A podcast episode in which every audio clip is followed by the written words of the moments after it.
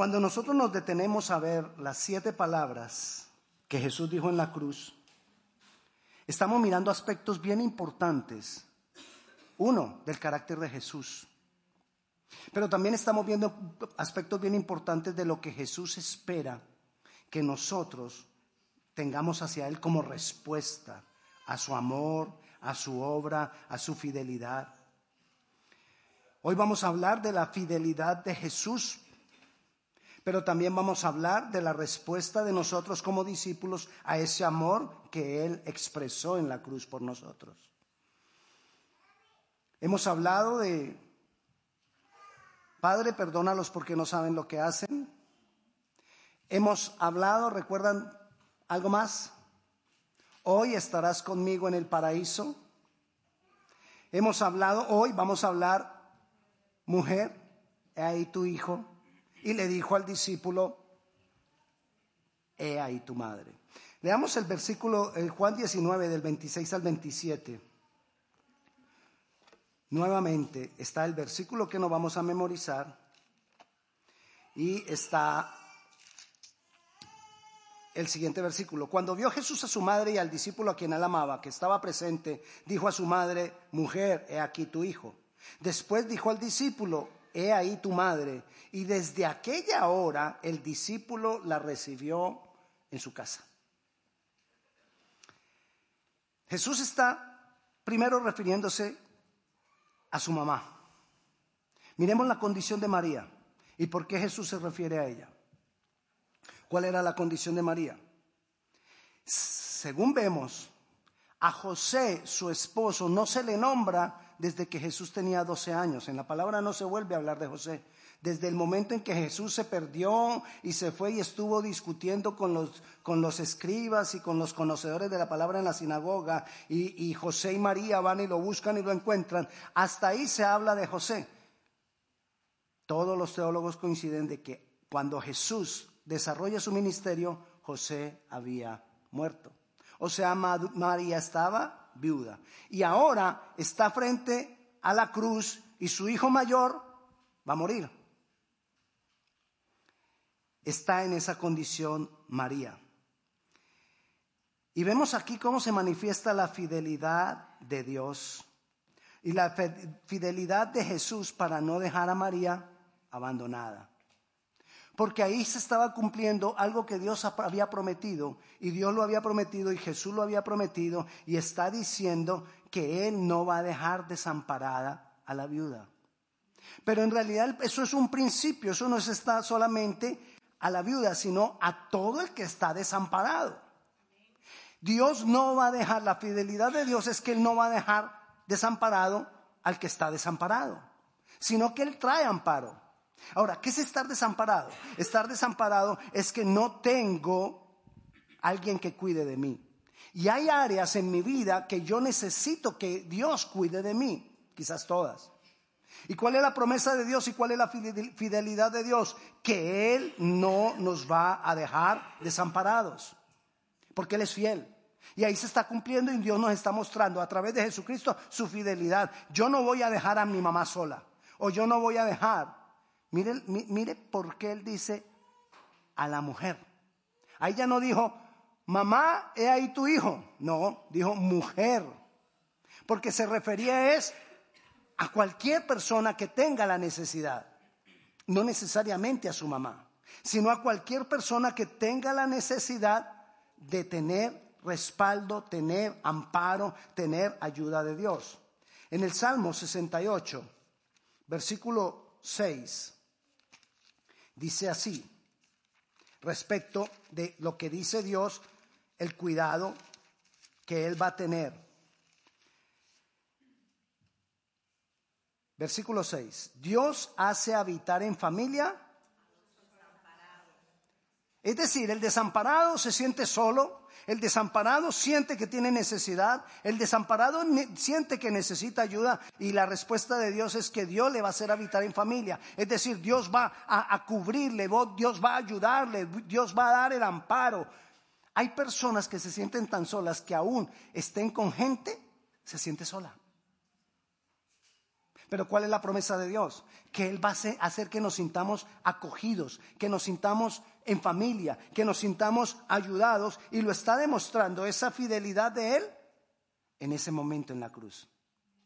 Recuerda que Él también le había dicho a los discípulos, por tanto, ir y hacer discípulos a todas las naciones, predicar el Evangelio, pero le dice, y yo estaré con vosotros todos los días hasta el fin. Entonces, Dios nos está mostrando ahí en la cruz que Él cumple lo que promete y que Él no está dejando abandonada a, la mujer, a María. No la está dejando abandonada. Dios nos está mostrando su fidelidad.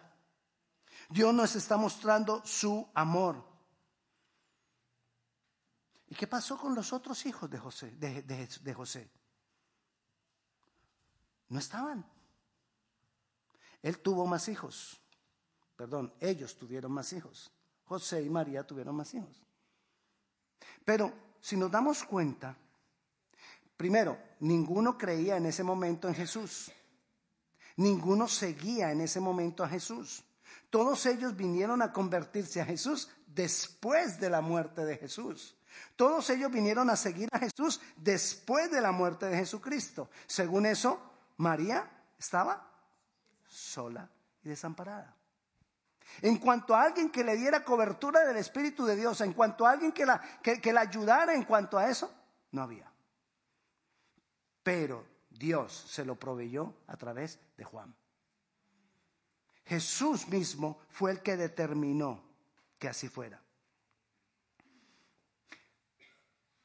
No pienses nunca que cuando estás pasando por una, por una situación difícil, no pienses nunca que Dios se ha alejado de ti, porque Él es fiel. Y Él ha prometido ampararnos. Él ha prometido estar con nosotros todos los días hasta el fin. Dios hace habitar en familia a los desamparados. Cuando tú tienes una gran necesidad, que sientes que estás desamparado, que te sientes que estás en gran, en gran dolor, que sientes que estás con temor, que sientes que tienes temor de lo que va a pasar, de lo que pudiera venir sobre ti. Tú tienes que tener la certeza, Dios no se aleja de mí. Desafortunadamente, nosotros somos los que nos alejamos de Dios. Somos nosotros los que le damos la espalda a Él. Somos nosotros los que volteamos el rostro de Él y en ese momento entonces dejamos de orar. Y el diablo aprovecha ese momento y nos lanza dardos de fuego. ¿Para qué buscas a Dios? Ni te oye. ¿Para qué le hablas a Dios? Le estás hablando a la pared. ¿No te sientes solo que estás hablándole a nadie? ¿O quién te escucha? ¿A quién estás escuchando? Nadie te escucha. Una cantidad de ideas que le llegan en ese momento a la persona. ¿Por qué? Porque la persona volteó el rostro. Lo que Jesús le está diciendo ahí nos debe ayudar a nosotros para saber, Dios no va a abandonarme. Dios va a estar conmigo. Dios me levantará, Dios me ayudará. Ahí en el mismo salmo el versículo anterior dice, Padre de huérfanos y defensor de viudas es Dios en su santa morada. Dios siempre va a estar en pro del necesitado. Porque también desafortunadamente otras veces buscamos a Dios solo cuando estamos necesitados. Pero bueno, estás necesitado, búscale. El problema es que cuando salgas de la necesidad, por favor, síguele buscando. Amén. Para que te mantengas creciendo. Cuando tú solo buscas a Dios, cuando hay necesidad, entonces no crecemos. Porque tengo la necesidad, busco a Dios, ya lo encontré y me aparto de Dios. No tengo tiempo a crecer. Cuando vuelve a haber necesidad, entonces vuelvo a buscar a Dios. No. Yo crezco es cuando permanezco buscando al Señor. Haya necesidad o no haya necesidad, yo permanezco buscando a Dios. Haya dificultad o no haya, yo permanezco buscando a Dios. Ahí es cuando nosotros empecemos a crecer. Ahí es cuando nosotros empezamos a avanzar. ¿Cuál es el mensaje que Jesús está mandando cuando le dice, mujer, he ahí tu hijo? El mensaje que nos está mandando Jesús es, puedes estar confiado, yo no te desampararé, yo no te abandonaré, no importa la situación que estés viviendo, yo estaré contigo todos los días hasta el fin. Eso es lo que, lo que Jesús nos está queriendo decir en ese momento. Pero él no solo se refirió a María, él también se refirió al discípulo. Él le habla al discípulo y ¿qué le dice al discípulo? He aquí tu madre. ¿Qué confianza tuvo Jesús en Juan para encargarle a su mamá? Tendría que tener confianza en él, ¿verdad? ¿Sí o no? Tenía que tener mucha confianza en Juan para decirle, hey Juan, tómala como tu madre. María, puedes tomarlo y verlo como tu hijo. Tenía que tener confianza en Juan para hacerle tal, encargo. ¿Sabes qué nos está diciendo Dios ahí? Que Él está esperando por personas confiables para darles encargos. Así como lo hizo con Juan. Él está esperando personas en las cuales Él pueda empoderar personas en las cuales Él pueda llenar con su Santo Espíritu, personas en las cuales Él pueda darles más y más de su gloria para que vayan a hacer lo que Él está esperando que hagan.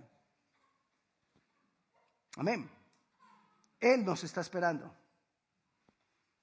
Pero ¿qué es lo que nos hace confiables? ¿Qué hizo confiable a Juan?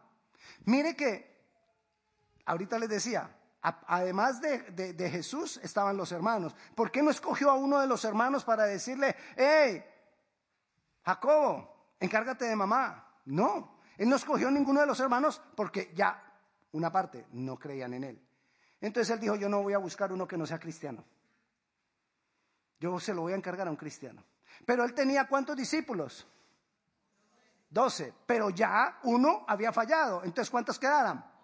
Once. De los once, no nombró, no le dijo, Pedro, no, Andrés, no. Simón, no. Jacobo, no. Felipe, Bartolomé, el otro Simón, el otro Jacobo, Mateo, no, a ninguno. Dijo Juan.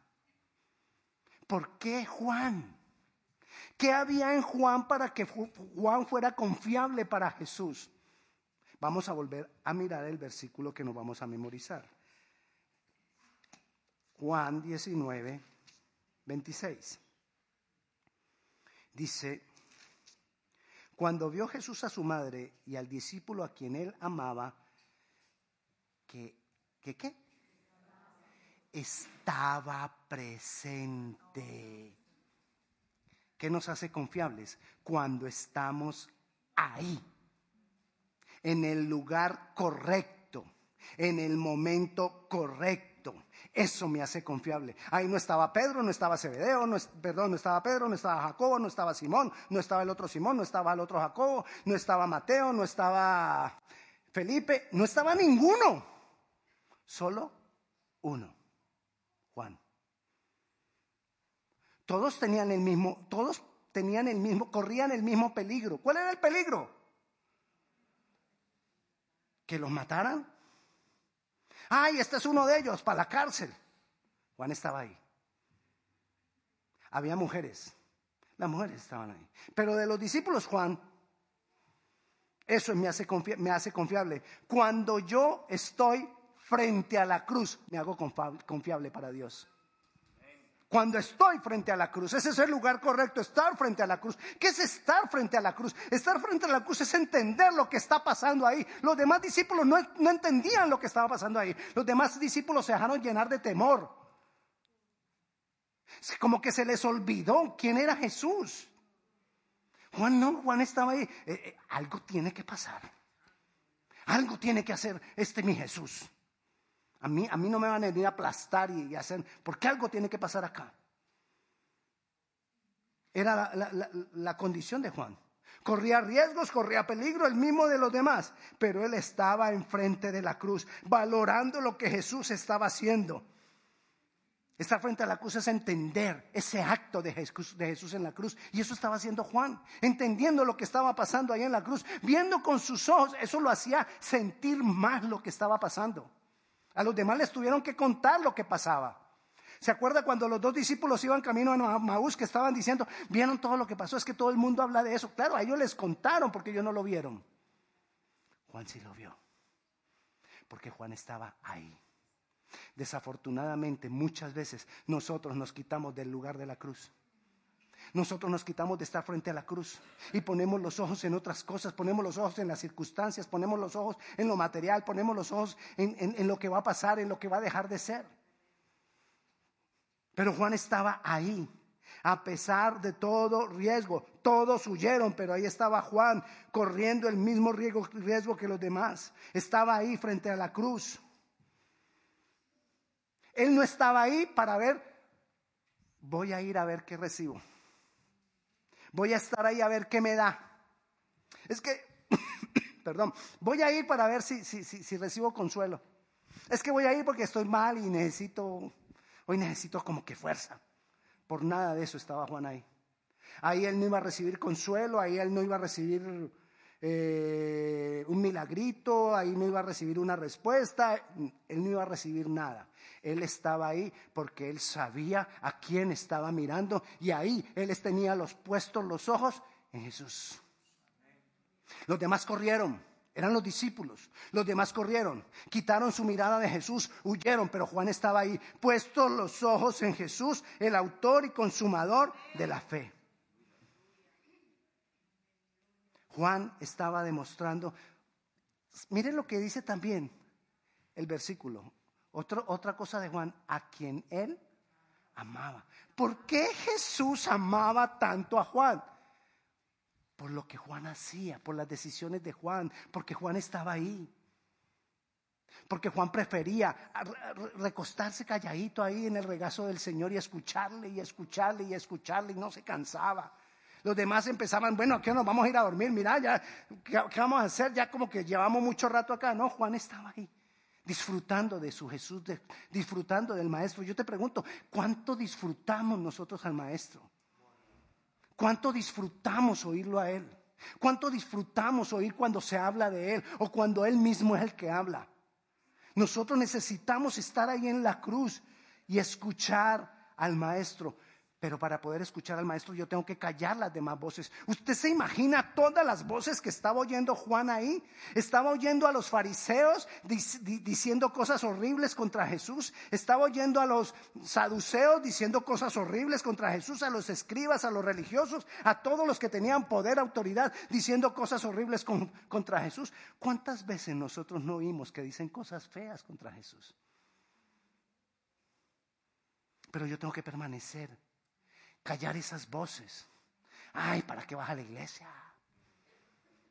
A regalarle la plata al pastor. Y lo primero que hacemos, ay, será.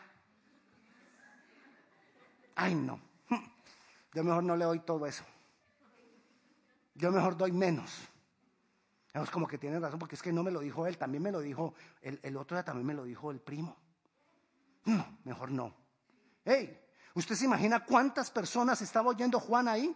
Estaba oyendo al uno, al otro. ¿Se acuerda que hace ocho días eh, escuchamos todos los que pasaron frente a Jesús y le vituperaron? Que estaban los gobernadores, estaban los soldados, estaba la gente que pasaba, estaban los fariseos, estaban los escribas, estaban los... Todo el mundo vituperando a Jesús. Todo eso lo estaba escuchando ahí Juan. Pero no escuchó esas voces.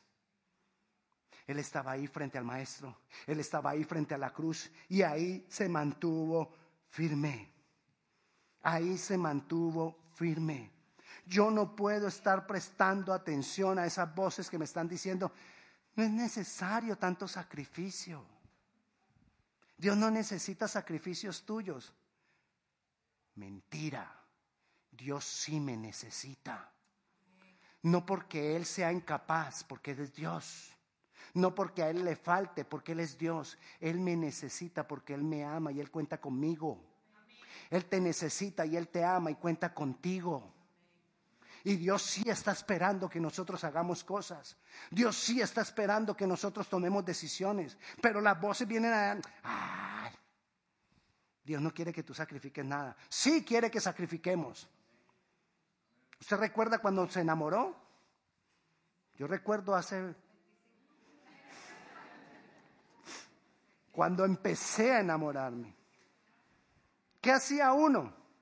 Un día le contaba yo a usted aquí, ¿qué le decían los amigos a uno cuando uno se enamoraba? Lo perdimos. Ya no contamos con él. Porque uno empieza a dejar todo. ¿Por qué? Por amor.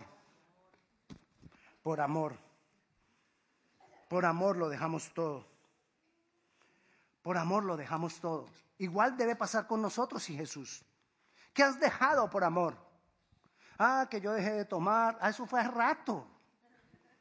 Ah, que es que yo dejé de fumar hace 10 años. ¿Hace cuánto eres cristiano? Tú dejaste esas cosas. ¿Qué más sigues dejando por amor? ¿Qué voces sigues callando por amor? ¿Qué otros cambios sigues haciendo por amor? ¿Qué entrega tú estás haciendo por amor? Porque lo de dejar de tomar, dejar de fumar y dejar las mujeres o dejar los hombres, eso es al principio, uno lo dejó ya. Cambiar tu forma de hablar es al principio, lo dejaste ya. Pero ya hace cinco años que no hay más nada más, ningún otro cambio. Seguimos iguales. Nosotros tenemos que seguir cambiando vez tras vez. Porque yo sigo como Juan, ahí, frente a la cruz. Ahí, frente al Señor. La cruz es sacrificio. Y Juan tenía la mirada puesta en el sacrificio. Este hombre está sacrificando por mí. Mi amado Jesús está sacrificando por mí. ¿Qué voy yo a hacer por él? ¿Qué hacemos nosotros por Jesús? Cuando Jesús está diciendo, Juan, confío en ti, ahí te entrego a mi mamá. Te la confío, yo estoy confiando en ti. ¿Tú te imaginas? Dios está esperando personas en poder confiarnos cosas. Dios está esperando personas como Juan para confiarnos cosas importantes para Él. Y no es confiable el que solo está buscando la bendición. Busca la bendición, pero no solo busques la bendición.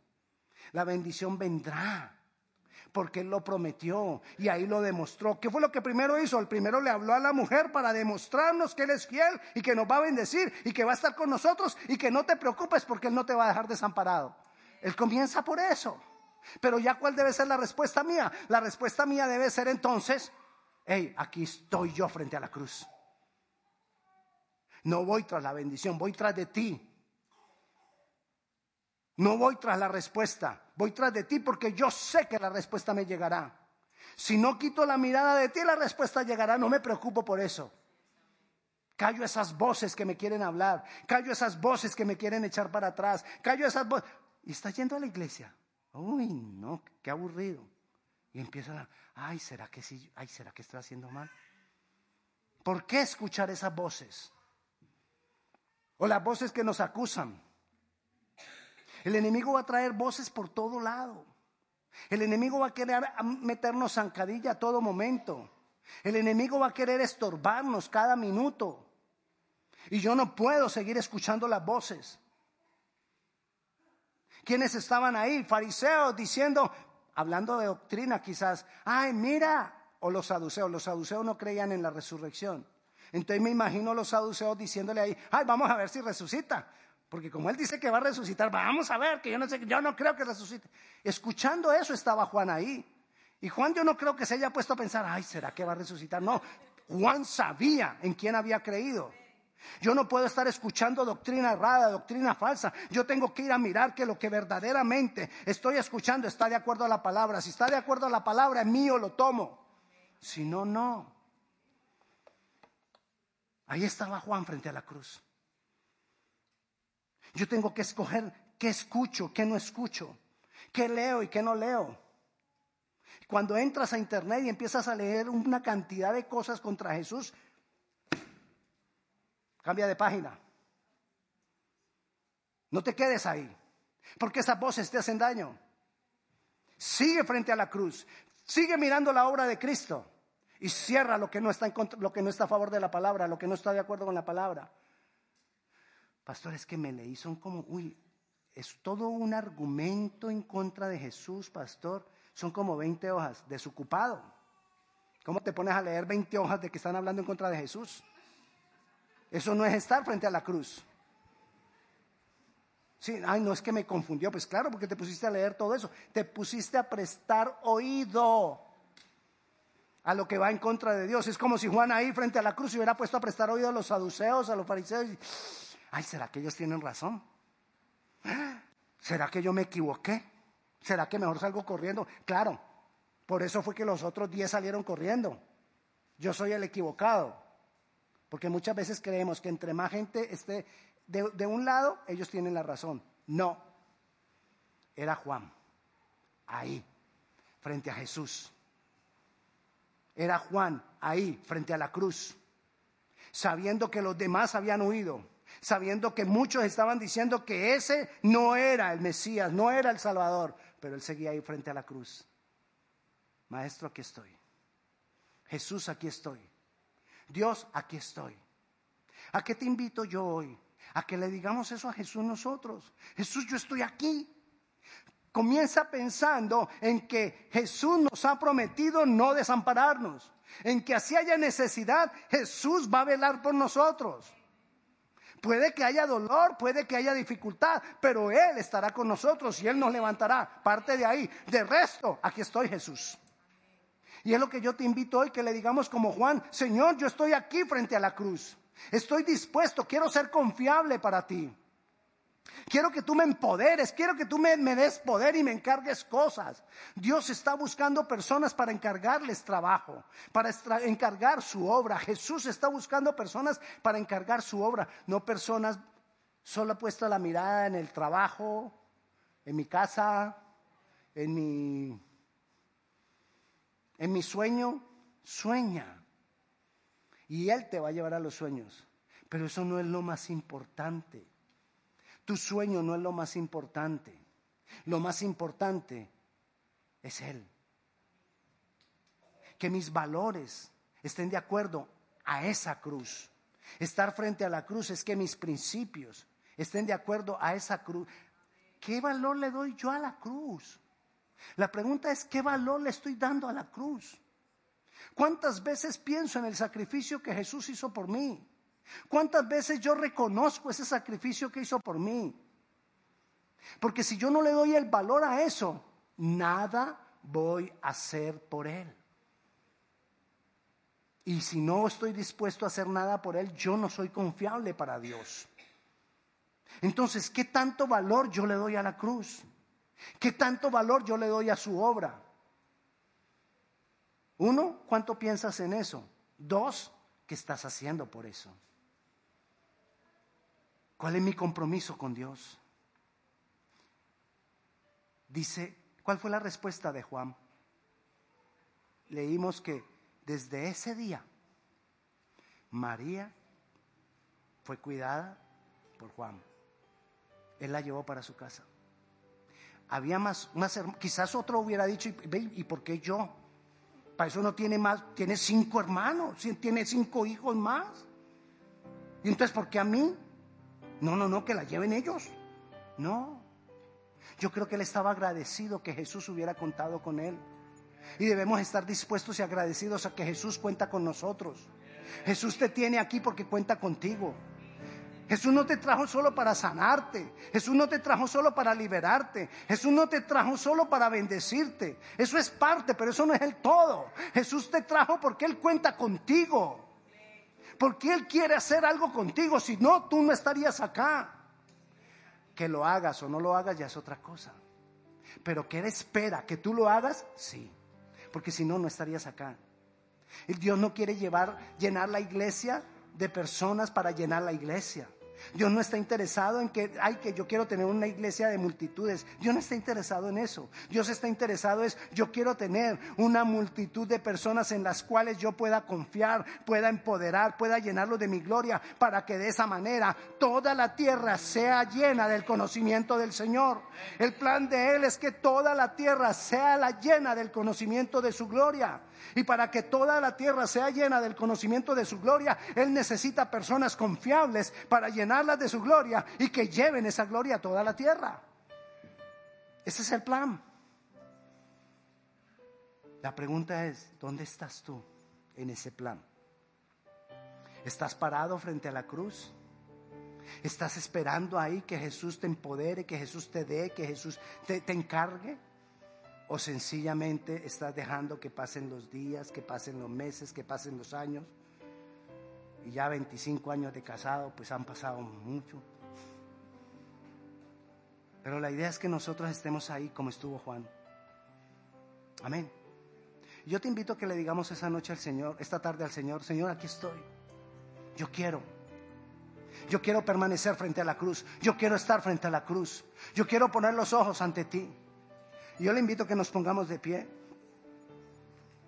Y que le digamos eso al Señor, Señor.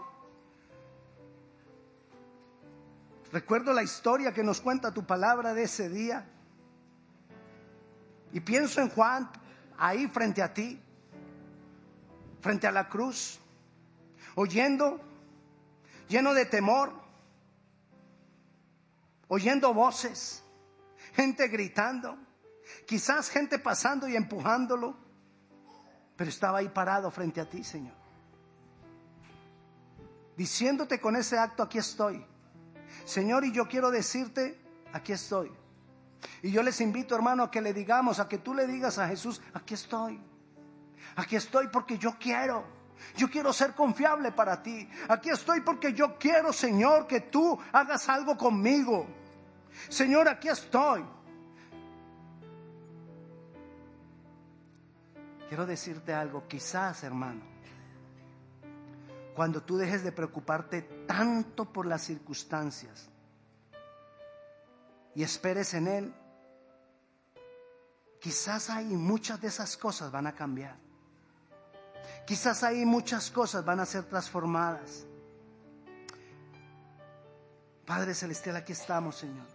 Jesucristo, ayúdame para que nada me quite la mirada de tu obra y de la verdad de esa obra.